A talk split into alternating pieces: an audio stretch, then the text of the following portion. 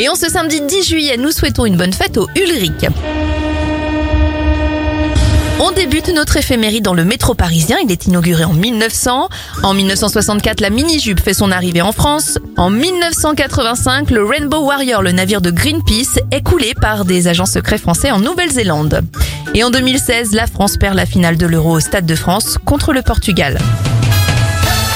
Star de la série moderne Family, Sofia Vergara a 49 ans et ça fait 29 ans pour Clara Luciani. Bonne fin de semaine à vous.